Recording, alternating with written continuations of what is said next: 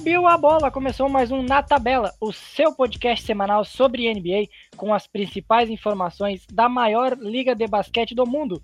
Eu sou Leonardo Pereira e aqui ao meu lado está Fernando Marquardt.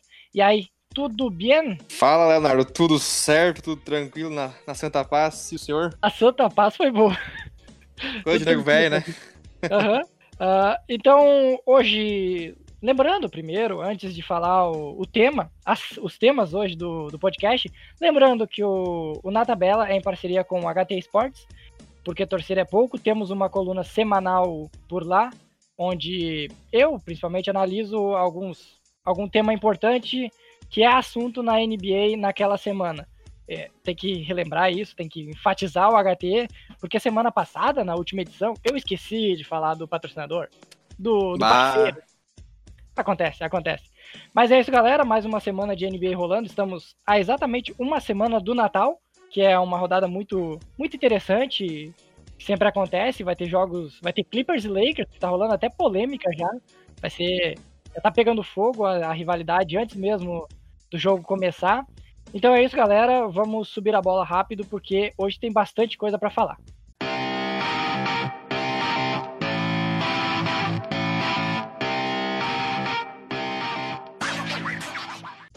O primeiro tema que vamos comentar aqui é sobre a lesão do Luca Doncic. O Luca estava brigando por MVP, ainda está brigando por MVP, e no, na partida contra o nosso queridíssimo Miami Heat, eu, hum, time que eu torço, inclusive, como se ninguém tivesse percebido, uh, ele saiu logo com um minuto e pouco da partida, no primeiro quarto, mancando a, a imagem, a princípio, assustava, porque ele vira completamente o tornozelo, mas logo na noite já, já tinha sido anunciado que o raio-x deu negativo para uma fratura, ou seja, não seria nada tão grave assim. Então, logo depois, um dia depois, foi noticiado que o Luca deve retornar em algumas semanas. Ele teve uma entorse no tornozelo, o que acaba sendo a lesão mais leve do que poderia acontecer, e ainda assim, o Dallas Mavericks, naquela mesma noite, é bom pontuar isso, busca uma vantagem de 24 pontos, que estava perdendo para o Heat, consegue buscar, leva a partida para prorrogação, mas acaba perdendo no final porque faltava o jogador para decidir. E ontem, ontem na terça, segunda-feira, vence o Milwaukee Bucks, tira a invencibilidade, não, não tira a vencibilidade porque já tinha perdido em casa os Bucks, mas vence os Bucks fora de casa, sem, sem Luka Doncic. É impressionante e além de enfatizar essa questão da lesão do Luca e como isso pode prejudicar a temporada dele, temos que enfatizar que o, o Dallas não, não necessita, não depende completamente só do, do Luka Doncic. Tem um time ao redor ali tem jogadores que conseguem render muito bem ali, mesmo sem o Luka Doncic, o que me surpreendeu bastante, porque a, os jogos que vinham acontecendo, o Luka monopolizava todas as ações e quando ele jogava mal, o time acabava jogando mal. Algo que não aconteceu nas duas partidas sequenciais à lesão do, do esloveno. Sim, é verdade isso, porque a gente esperava que agora com, com o Dallas sem, sem contar com o Luca, né, fosse cair bastante de nível, né, cara? E não foi o que aconteceu.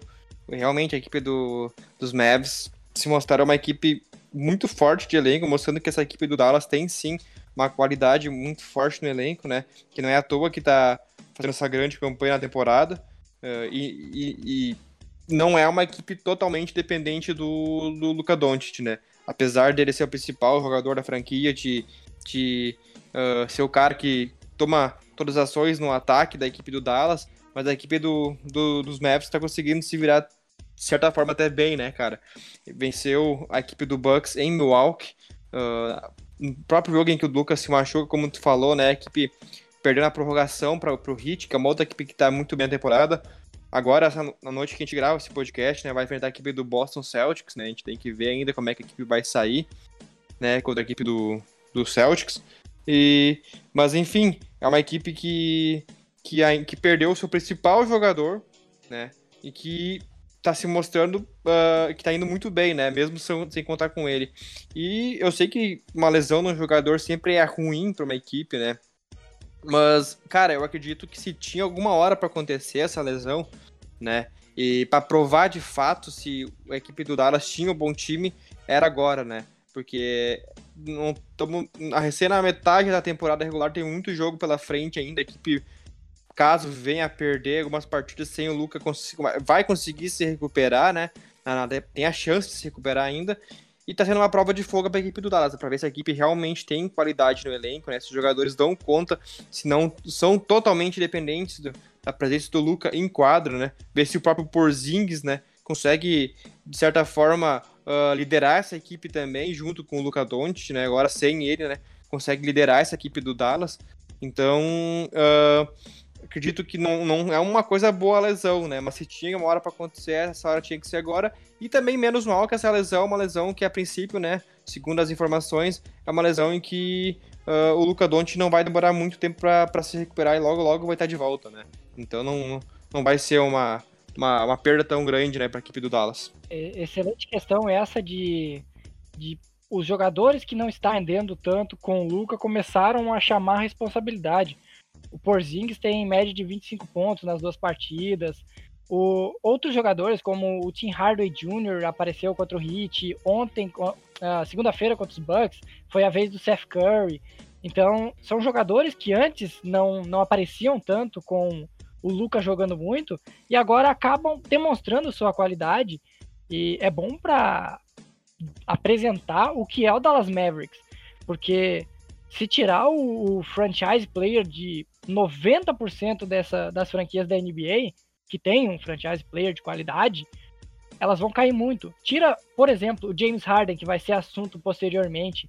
Tira o James Harden do, do Houston Rockets para ver o que, que vai ser o Rockets. O time se desmancha, o time vira num, num praticamente nada, num amontoado de jogadores que não sabem o que fazer. O Dallas Mavericks... Lakers não, ficou um jogo sem Anthony Davis e já perdeu, né? Já teve muitas dificuldades, perdeu o jogo. Uh, aí tu imagina um Dallas Mavericks que depende de um jovem. O Luca não é um consolidado na liga ainda. O Luca é um excepcional jogador, mas está recém no seu segundo ano de, de, de NBA. Então é bom para esse time demonstrar que, que é um excelente time, que tem um ótimo banco, que o, o Carlisle é um excepcional treinador, um dos melhores, é top 5 da liga há muitos anos para acabar com as críticas e daquela análise rasa que muitos estavam fazendo, dizendo que o, o Dallas Mavericks é Luca Doncic e, e, deu. E os outros quatro jogadores que da formação titular, quem vem do banco, estão ali apenas para completar Luca Doncic. Não é assim, é um, é um ótimo time de basquete e que vai brigar por final de conferência, talvez por final de NBA. Só para complementar e demonstrar como esse é um momento importante para o Mavis se provar, o Mavis pegou Miami Heat, pegou Milwaukee Bucks, pega hoje, no dia que estamos gravando, nessa quarta-feira, o Celtics, ainda vai enfrentar na sexta-feira o Sixers e termina essa sequência pesada contra os Raptors no domingo. Depois diminui um pouquinho, pega Spurs, Warriors, ainda tem Lakers no dia 29. Ou seja, a sequência é muito pesada e vai ser uma sequência sem o seu principal jogador agora é o momento, se tem um momento para se provar, esse momento é agora. Exatamente, como falei antes, né, a equipe, uh, é hora da equipe mostrar o, o, seu talento, né, jogadores coadjuvantes da equipe do Dallas mostrar que pode sim uh, contribu contribuir bastante para quando o Luca estiver em quadra e não ser uma equipe que depende somente do, do, do Luca Doncic, né. E como tu disse, né, a maioria das equipes quando perde seu franchise player uh, o nível cai muito, né, cara? Eu lembro que quando o LeBron tava em Cleveland, a equipe do Cleveland virava um, uma equipe que brigava é. para o tanque mesmo quando é que aí o LeBron já era, fora, né? Já era um amontoado de jogadores, né? Já o, pois é. O, o Kevin nos últimos anos do LeBron já era um negócio horroroso. Depois que saiu o Curry, é. foi qualquer coisa, era o LeBron carregando sim. aquela equipe. Sim, sim. Não, e justamente então, agora a gente tá vendo que a equipe do Dallas Mavericks não é amontoado de gente, né? é, tá se provando ser uma equipe que tem jogadores coadjuvantes, mas que pode sim contribuir muito com, junto com o Luca Doncic, né? Bom, passando do interessantíssimo Dallas Mavericks, que é bom ficar de olho nessa temporada, vai dar muito, muito resultado daqui a quatro meses, veremos o que vai ser desse Dallas Mavericks. Mas passando para o próximo assunto do podcast de hoje, vamos falar de uma questão que não envolve tanto a quadra, o jogo, mas sim como tratar um jogador, como tratar um ídolo que saiu do seu time, saiu do, do local onde ele é idolatrado para um novo desafio, ou uma nova cidade, ou um novo time. O Kawhi Leonard recebeu o seu anel de campeão na última, na última sexta-feira, enfrentando o Toronto Raptors. Ele foi o principal jogador, ele passou um único ano em Toronto e ele abraçou a cidade e a cidade abraçou o Kawhi.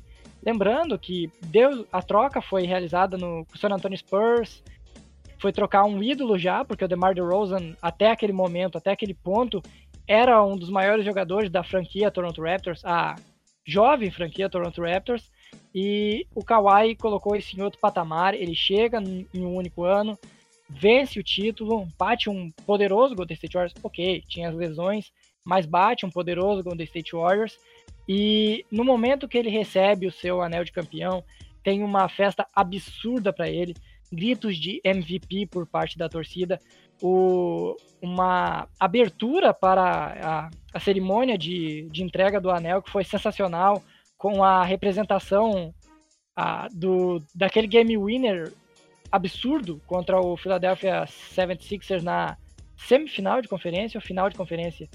Final de conferência, se eu não me engano. Eu acho aquela que era bola, final, é. Aquela bola no, no, que ele desequilibrado, ele bota, a bola roda, roda, roda no aro e cai. Foi uma excelente representação, foi muito bonito a, a abertura. E é isso, né? Eu acho que o Kawhi podia ter gerar o hate da torcida porque ele quis sair.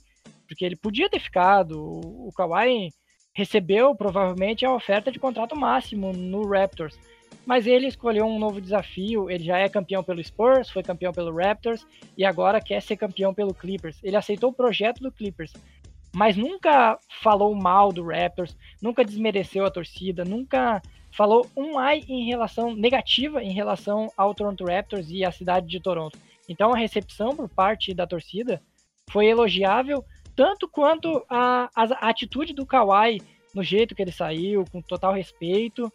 E então as duas partes foram muito respeitosas nesse caso. É, é o jeito perfeito de tratar um, um cara que fez muito pela sua franquia. Sim, cara, e tipo, como é que a gente pode falar, cara? Uh, quando o Kawhi ele veio pra Toronto, né? Eles veio com, com um último ano, último ano de contrato, né? Vindo do San Antônio. Existia aquela, aquela dúvida se ele iria renovar ou não, né? Porque a troca a gente não tinha muita noção na troca se ela ia ser válida para Toronto, porque tinha esse medo, né, de que o Kawhi ficasse apenas um ano em Toronto. A gente sabia do potencial do Kawhi, mas que ele ficasse apenas um ano em Toronto e depois fosse para outra franquia, né? Chegamos a falar, acho que num podcast do ano passado, que a troca não era boa pro Raptors, porque perdia Sim. o seu franchise player, que era o DeRozan, e trazia um jogador para ficar apenas um ano. E o Kawhi, é. o Kawhi sai, sai do San Antonio Spurs vaiado que se negando a jogar durante a temporada. A impressão que se tinha do Kawhi Leonard é muito diferente da impressão que ele sai do Raptors. É praticamente outro jogador. Sim, o, o Kawhi ele sai do, do, do San Antonio sim para ir para uma outra franquia, franquia que não era a qual ele queria, que a, a intenção dele desde o início era se juntar com o Paul George há bastante tempo, né? O próprio Paul George revela em uma entrevista que teve agora há pouco tempo, não sei se foi pra ESPN americana, que ele estava nas férias, ele falou que ele vai querer jogar bastante tempo junto com o Kawhi, e agora eles conseguiram se juntar em, em, em, no Clippers, né? Então, essa já era a ideia do Kawhi há bastante tempo, né? Daí ele vai pro Toronto com, com uma missão, né? Não uma missão, mas tipo, a, a, a, franquia do Toronto foi a franquia que abriu as portas para o Kawhi poder jogar essa temporada que ainda restava do seu contrato, né? Existia o temor de que depois ele fosse sair, porque a gente percebia que essa era, era a intenção dele, né? Não era ir para Toronto, de fato, né? Era, é pra, era para ir em outro lugar.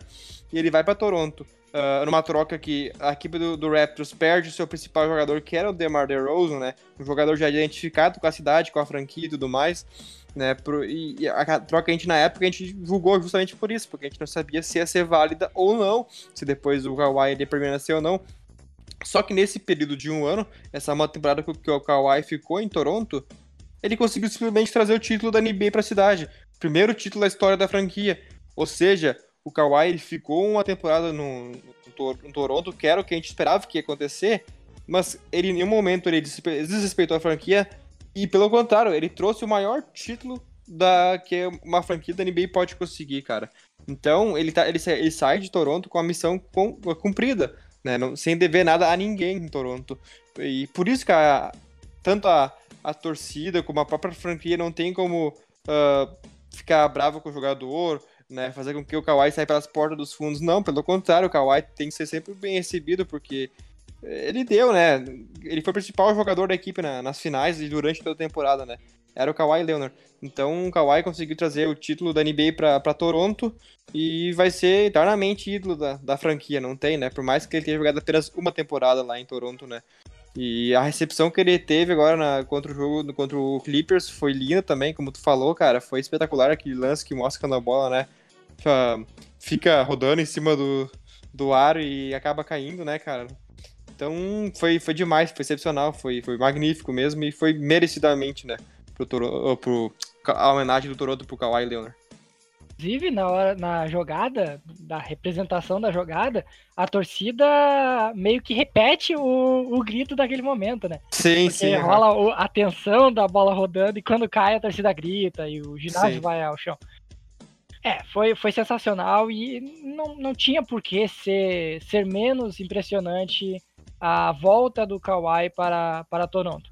Agora, tem outros exemplos na NBA que, de torcidas que não valorizam o seu ídolo.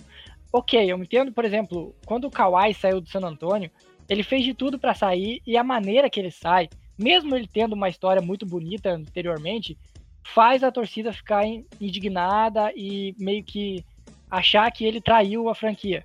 Mas em outros casos, por exemplo, Uh, o LeBron, depois que saiu dos Cavs, eu acho que não, não tem nada para reclamar do LeBron nos Cavs. Ele é o maior jogador da história da franquia. O próprio LeBron, quando saiu do, do Miami Heat, ele sofre vaias ainda recentemente. Não entendo muito o porquê a torcida de Miami meio que vai. Não vai antes do é, jogo. É, eu também não entendo. Ela não vai antes do jogo nem depois do jogo, mas durante o jogo é uma questão de vai, pega na bola, vai um ele. Eu não acho muito inteligente das, por parte da torcida fazer isso porque LeBron deu dois títulos junto com Wade e Bosch. Então, tem outros casos, tem vários exemplos disso. Eu quero ver quando o Westbrook voltar para Oklahoma agora, qual vai ser a reação dele. Eu não sei se já teve, eu acho que não teve ainda o jogo entre Houston Rockets e OKC acho em Oklahoma, porque o Westbrook é o maior jogador da franquia, da história da franquia, recente inclusive.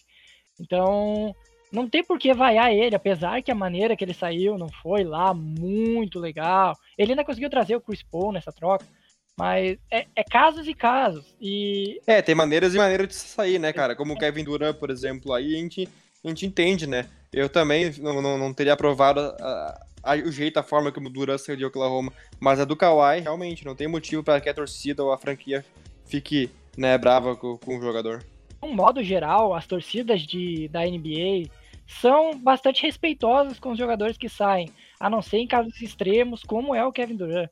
Kevin Durant ele, é, ele foi odiado por 99% da liga, exceto o Golden State Warriors, quando ele anuncia a ida dele para Golden State. Então vamos passando para o próximo ponto, que é James Harden. Polêmico James Harden. Sempre, todos os anos, James Harden gera polêmica em volta do seu nome, em volta do seu estilo de jogar. O Houston Rockets acaba sofrendo por tabela com isso, com um certo hate pelo jogador.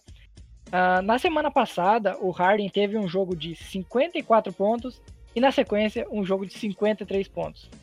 O ponto interessante desses dois jogos é que num ele, ele arremessou 5 lance livres e no outro 6, tendo 10 bolas de 3 em cada jogo e 60 e poucos por cento de aproveitamento no, no field goal, no arremesso de quadra. É esse o James Harden que a gente quer ver. Não é o James Harden que força a falta, o James Harden que, que arremessa 40 bolas por jogo. O James Harden que queremos ver é o James Harden que é o melhor scorer da NBA, que é o cara que tem maior facilidade para pontuar em toda a liga. Ele e o Devin Booker, talvez, são os jogadores que melhor, que tem mais tranquilidade para atingir essas alta, altas pontuações. Então, esse Harden, não tem nenhuma crítica sobre ele. Esse Harden, ele é imparável e é um dos melhores jogadores de basquete do mundo. O problema é que a outra face do Harden, a face mais comum dele, é chata, é, é, é irritante de assistir. Exatamente, cara, porque o Harden, né, teve essas duas atuações recentemente, recentemente que, que, cara, que deslumbram qualquer fã, da, fã do esporte, cara, que gosta de basquete, cara. Foram atuações espetaculares que vão ficar, com certeza, marcado pra história, né, cara? Porque um jogador fazer mais de 50 pontos com, com o nível de aproveitamento que ele teve em quadra, uh, metendo mais de 10 bolas de 3 na partida, né? E cobrando poucos lances livres, como tu falou.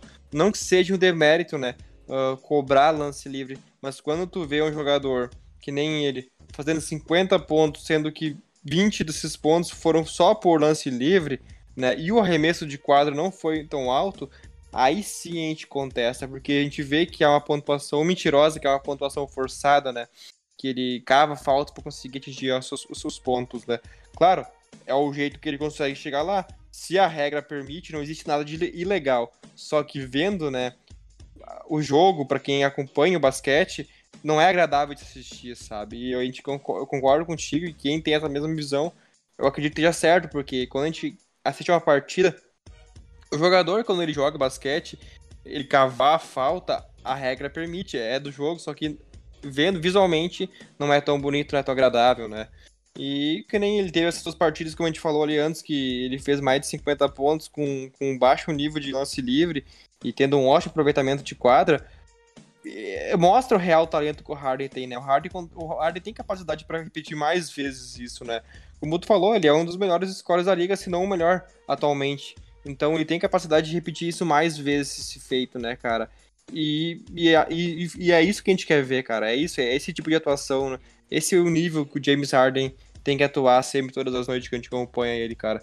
Que aí sim, cara, uh, ele vai entrar ainda mais pra história e, e, não vai ficar com essa imagem, essa rusga que ele tem, né, de ser um jogador que fica cavando falta para acontecer, para não, para conseguir vários, para conseguir números maiores nas estatísticas, né, cara.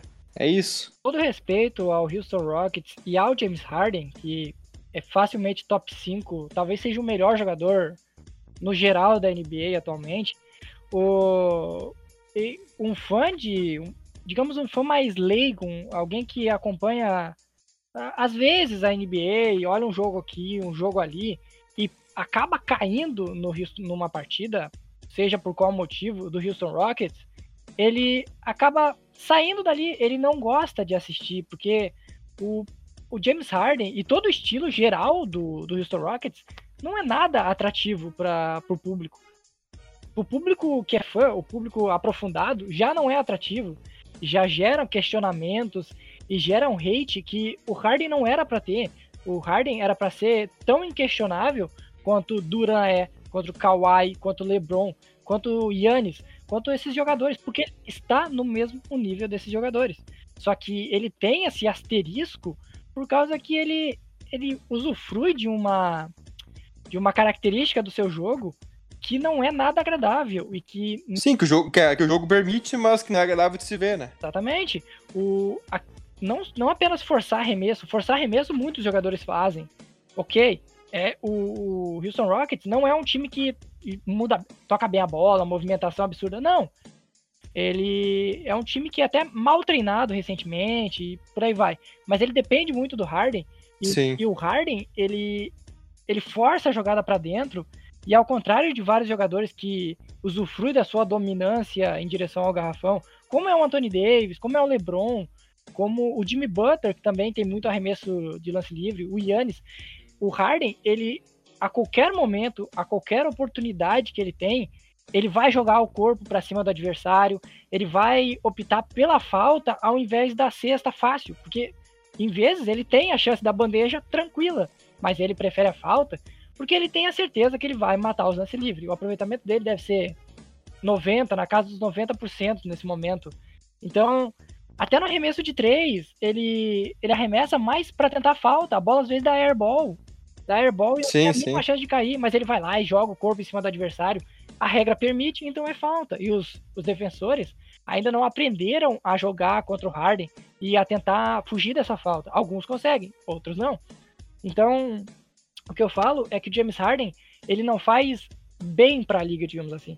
Ele para divulgar mais a liga, o Harden, tirando os highlights absurdos dele, que são jogadas impressionantes, em 70% do, do, do jogo do Harden, ele mais tira o espectador da tela, ele mais faz o espectador ficar com nojo dele, indignado com a maneira como ele tá jogando e cansado para acabar trocando em, de canal ou assistindo outra coisa.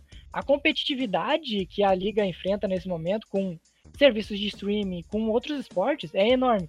Então, no momento que tu vê o Harden indo 3, 4, 5 vezes seguida, uh, sozinho, em isolation, para dentro da cesta, cavando a falta e lance livre, tu vai desistir, tu vai cansar daquele jogo e tu vai trocar para qualquer outra coisa. Então, ele não ajuda a liga nisso, apesar de ser top 5 fácil e se não for o melhor jogador na atualidade da, da liga. Fortes críticas do Leonardo.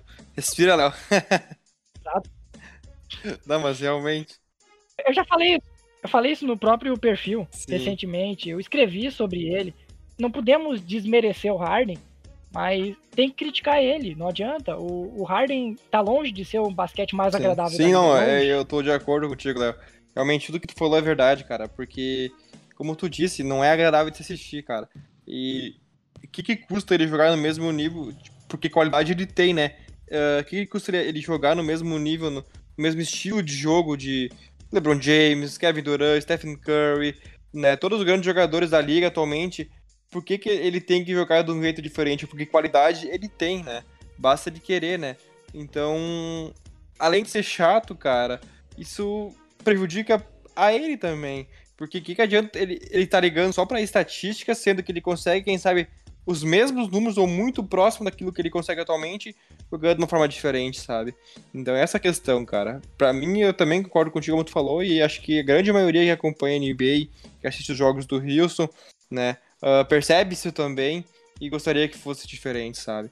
Então não tem muito o que falar, né, cara? Vai bater na, muito na mesma tecla, sabe? Porque acho que não só aqui no Brasil, mas como até próprios americanos, eles comentam isso o tempo inteiro, né? Cada jogo do Houston, com a atuação do James Harden, eles devem comentar e devem falar a mesma coisa que a gente fala. É, isso irrita bastante até, porque todo jogo é a mesma discussão.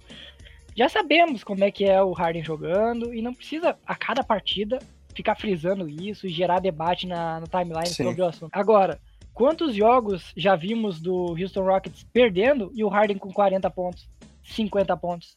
Às vezes, o, a pontuação do Harden não, não quer dizer que ele ajudou realmente o time. Claro, na maioria das vezes, ele é o ponto de, de escape do, do Rockets e o ponto central para qualquer coisa acontecer em Houston. Mas, por vezes, a pontuação dele não, não exemplifica uma grande vitória, uma partida memorável.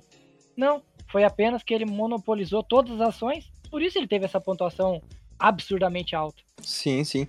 Não, realmente, cara, porque isso demonstra o que, que tu fala, porque um jogador, uma equipe que ele, que ele a, ela perde a partida e o jogador, o principal jogador dela, uh, soma esse número alto de pontos, 40 pontos, é, mostra que o, o, o, próprio estilo de jogo da equipe tá, não tá certo, né?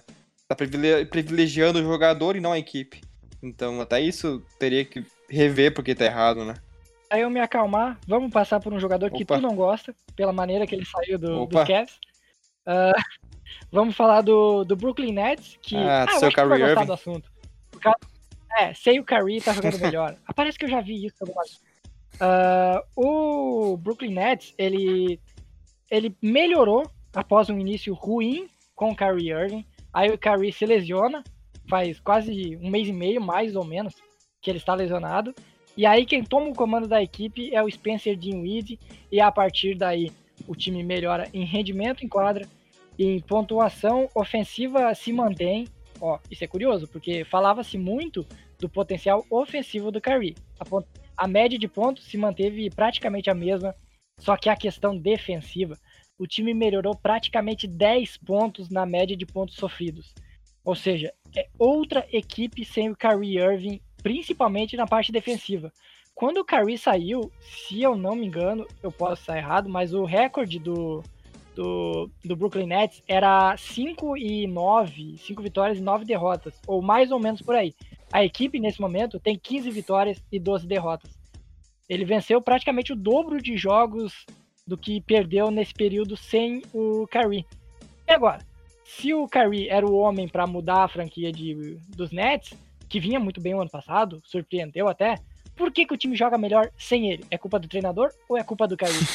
pois é, boa pergunta essa, Léo, e que eu nem eu vou conseguir responder, né? Porque se eu soubesse responder essa pergunta, eu estaria treinando lá aqui pelo do Brooklyn Nets. É, Não, mas é, é, é, difícil de falar porque é, é, incrível como um jogador da capacidade do Kyrie Irving, né? Uh, quando ele se ausenta da, da equipe, tanto foi assim, foi no Boston, foi agora tá sendo assim também em Brooklyn né, a, a equipe que ele está jogando uh, melhora de, o nível de jogo, né, as, as estatísticas melhoram.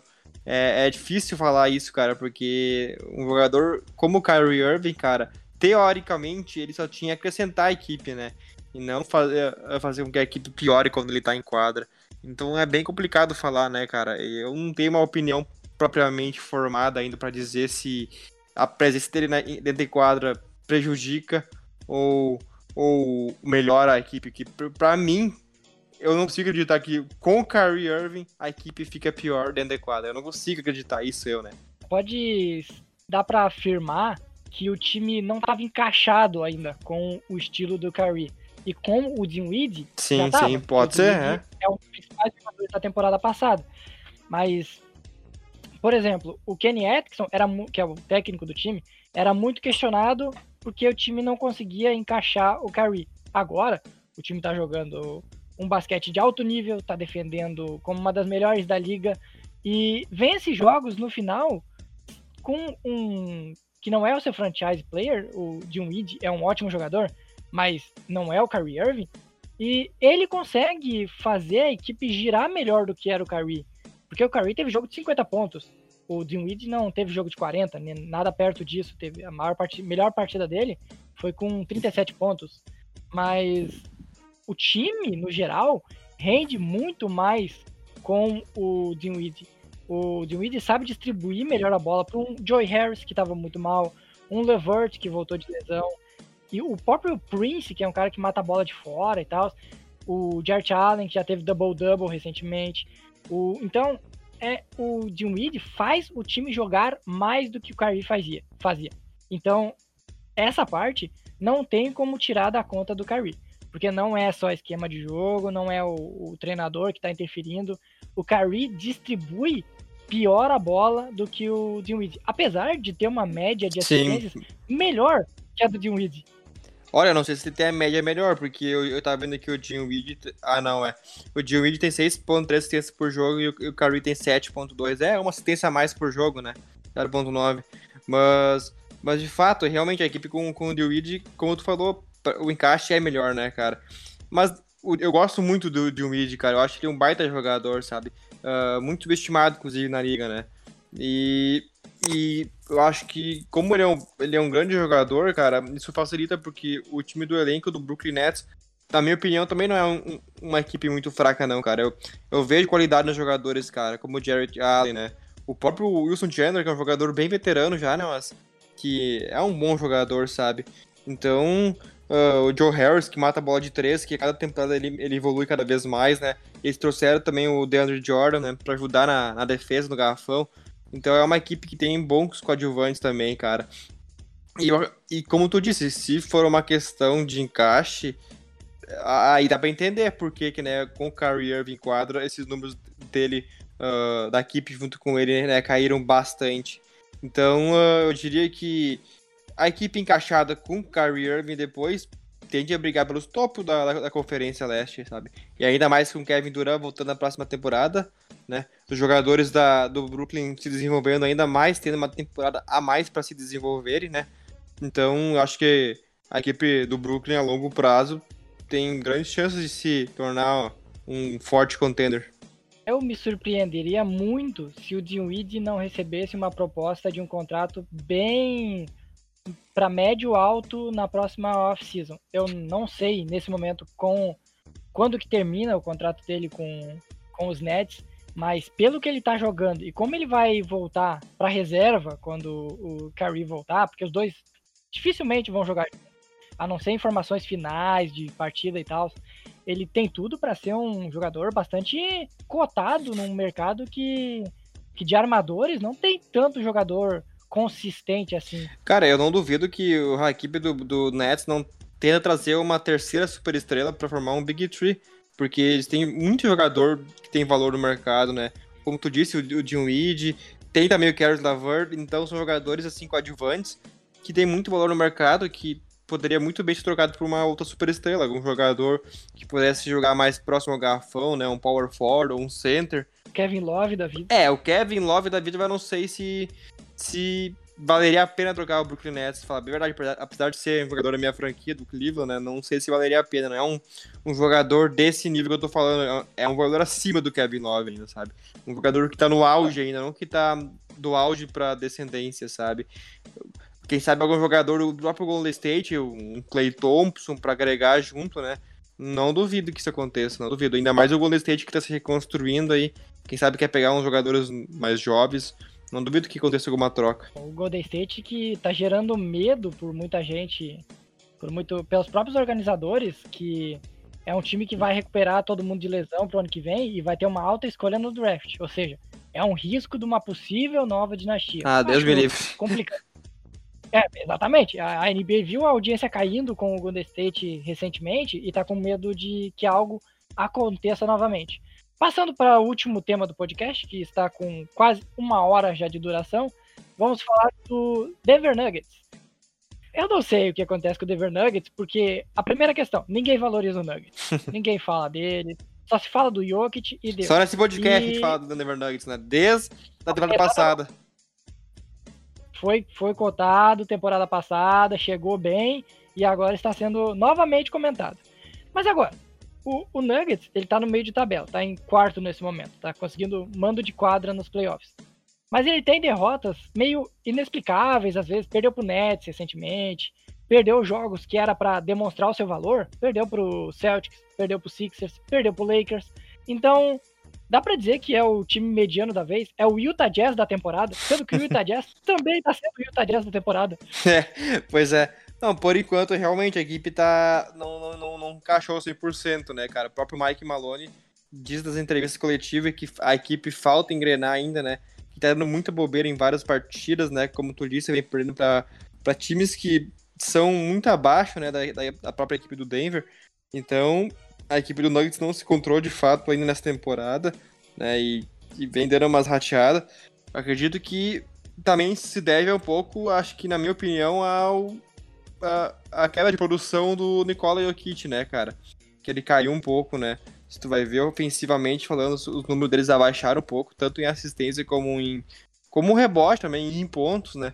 Então, eu acredito que isso se deve um pouco à própria queda de, de, de, de rendimento do, do Nikola Jokic, que é um jogador sensacional, né? Mesmo ainda caindo um pouco de produção, continua tendo números espetaculares para um, um pivô. É, mas ainda assim, não consigo ver, eu não sei se tu consegue ver esse time sendo campeão da NBA. Não, não, campeão não, porque uh, nem é pelo fato da equipe não ter se encaixado, é pelo fato de a equipe ser uma equipe ainda que não que tem jovens talentos, mas que não é uma equipe muito madura ainda, né, cara? Eu acredito que os jogadores têm que ainda muito a se desenvolver. Mas sim, é uma equipe que vai brigar fortemente pelas primeiras colocações da Conferência Oeste, vai estar tá chegando nos playoffs, né? Quase que foi finalista de conferência na última temporada, perdeu pro, por 4 a 3 né? Pro, pro Portland Trail Blazers na última temporada, nos playoffs, né? E é um núcleo jovem, como eu falei, né? Tem o, tem o Nicole Jokic, tem o Jamal Murray, né? Tem o Gary Harris, sabe? Então, tem jogadores mais veteranos como o Barton, que também tem muita importância nessa equipe. Eu queria ver ainda como é que seria o Balbol, mas ele nem estreou ainda na, na, no Nuggets, né? Milcep e o próprio...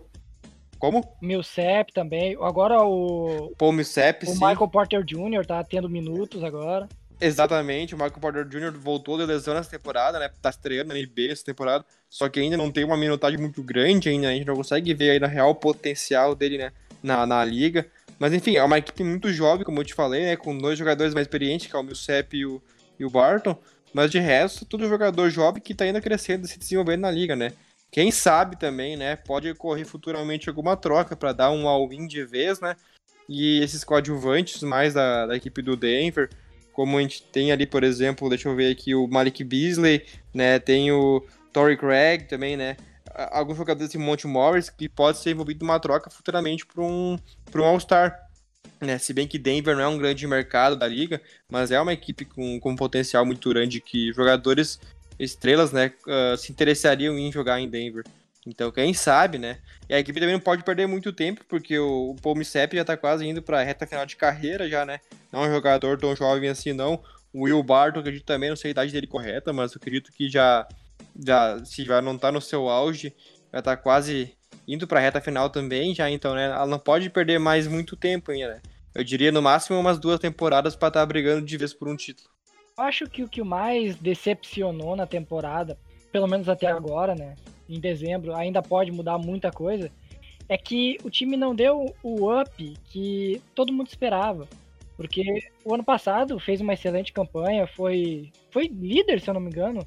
Foi, foi cabeça de chave. Foi, foi segunda, segunda período, acho, pro, pro. Tá, mas mesmo assim, agora eles estão brigando por terceira, quarta, quinta posição. Claro, os outros times melhoraram. Apareceu um Lakers aí, um Clippers, outros times, o Rockets. Mas o, o Jokic tá jogando menos do que jogava no ano passado. Jamal Murray tá jogando menos do que jogava no ano passado. Sim, sim. Então, como são jovens, espera-se que a cada ano eles melhorem, eles evoluam. O, é verdade. Pode.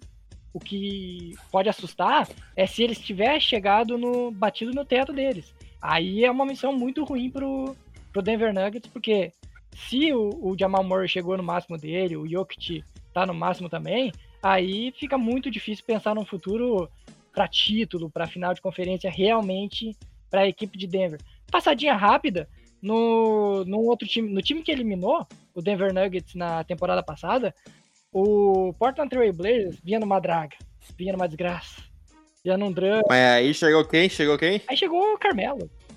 O Melo resolve, rapaz. Carmelo resolvendo, não tá resolvendo, não é o principal jogador ainda do time. Claro, ainda o Lillard tem mais minutos, tem mais pontos, tem mais importância. Não, e, vai, e vai continuar. Acho Sim. que o Carmelo não vai ser o principal jogador da equipe do Portland. Se tu conseguir um jogador. Por, ele veio por contrato praticamente mínimo, o Carmelo. Um jogador que tem 20 pontos de média por, por jogo, que contribui nos rebotes, que é uma liderança no grupo.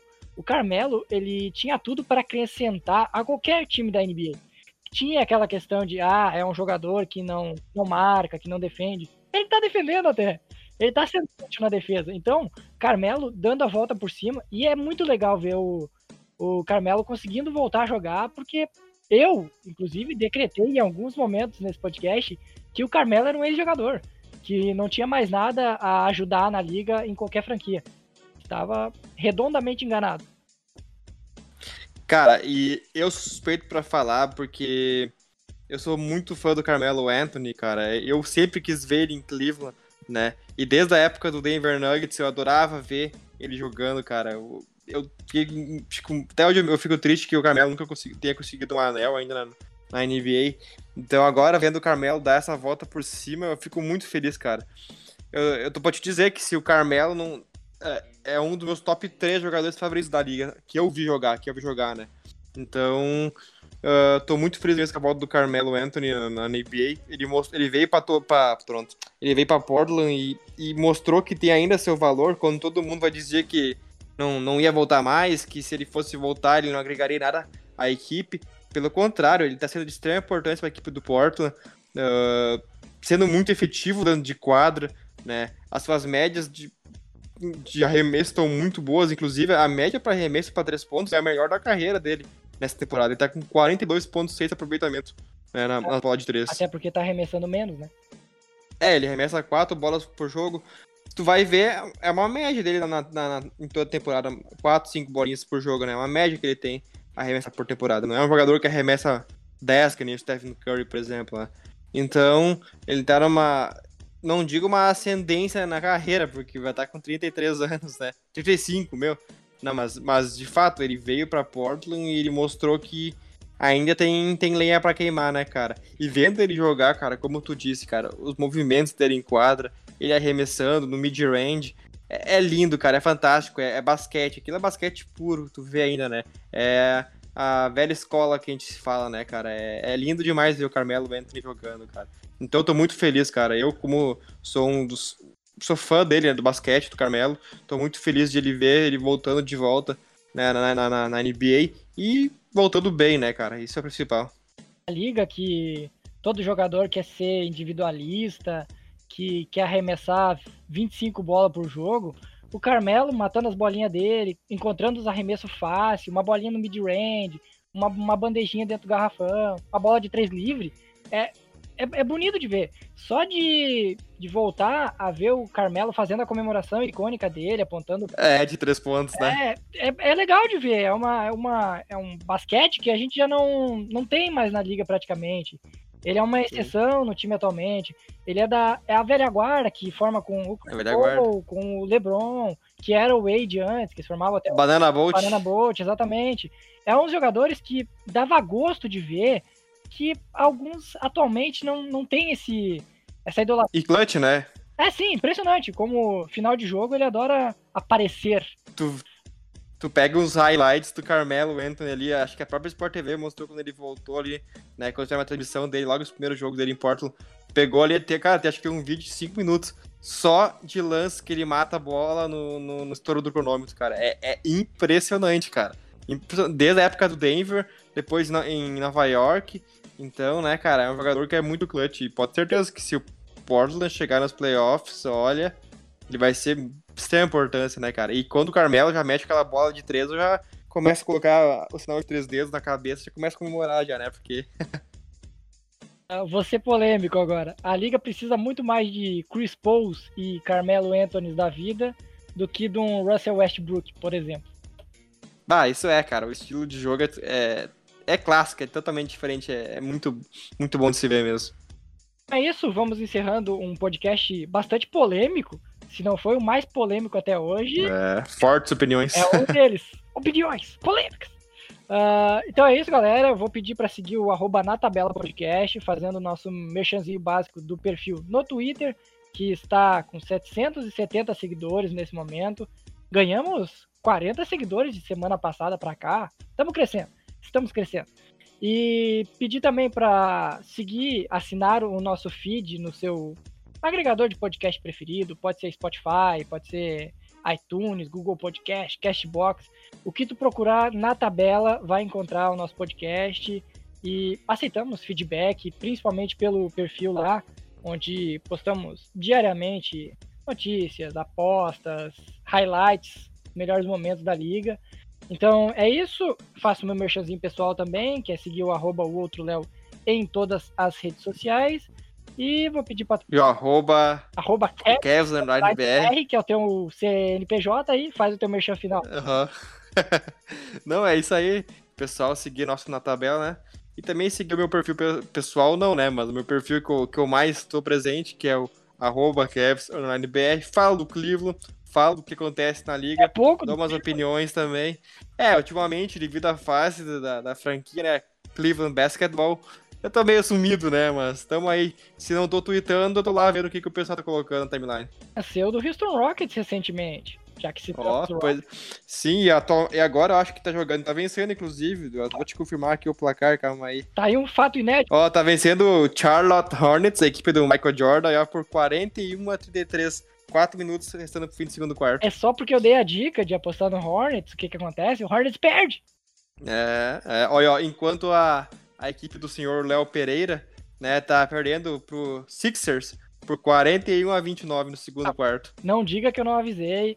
Para quem conhece os bastidores deste programa, eu avisei no início que vamos ser jantados pelo Embiid hoje. Eu não tinha a menor dúvida. Não, e, e se o Miami se confirmasse a derrota, né? E o Toronto, que tá jogando agora, também tá vencendo.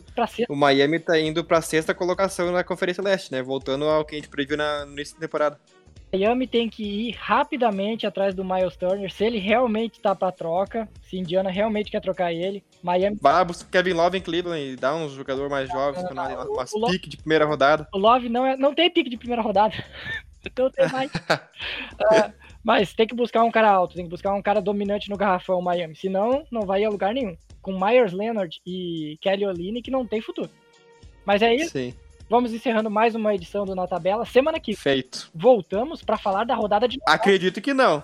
Acre... É, ou é depois da de Natal, acredito. Vai ser depois. De Natal, tem que comentar pra rodada de Natal. Não pode deixar tradicional, ano passado já teve. Sim, sim, sim. Não, voltamos na, na quinta ou sexta-feira que vem, então. E- Provavelmente. Então semana que vem vocês já sabem, é podcast especial sobre a rodada de Natal, que são cinco ou seis jogos. Seis, eu acho. Cinco, eu acho. Jogos em Cinco. sequência. Pra É. passar o dia 25 inteirinho assistindo NBA, que é uma coisa maravilhosa. Então é, Maravilhoso. então é isso, galera. Até a próxima semana. Valeu! Valeu!